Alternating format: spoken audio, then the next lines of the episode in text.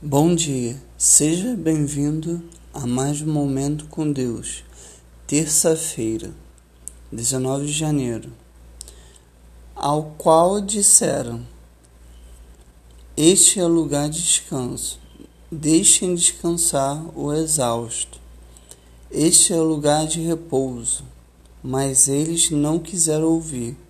Isaías capítulo 28, versículo 12.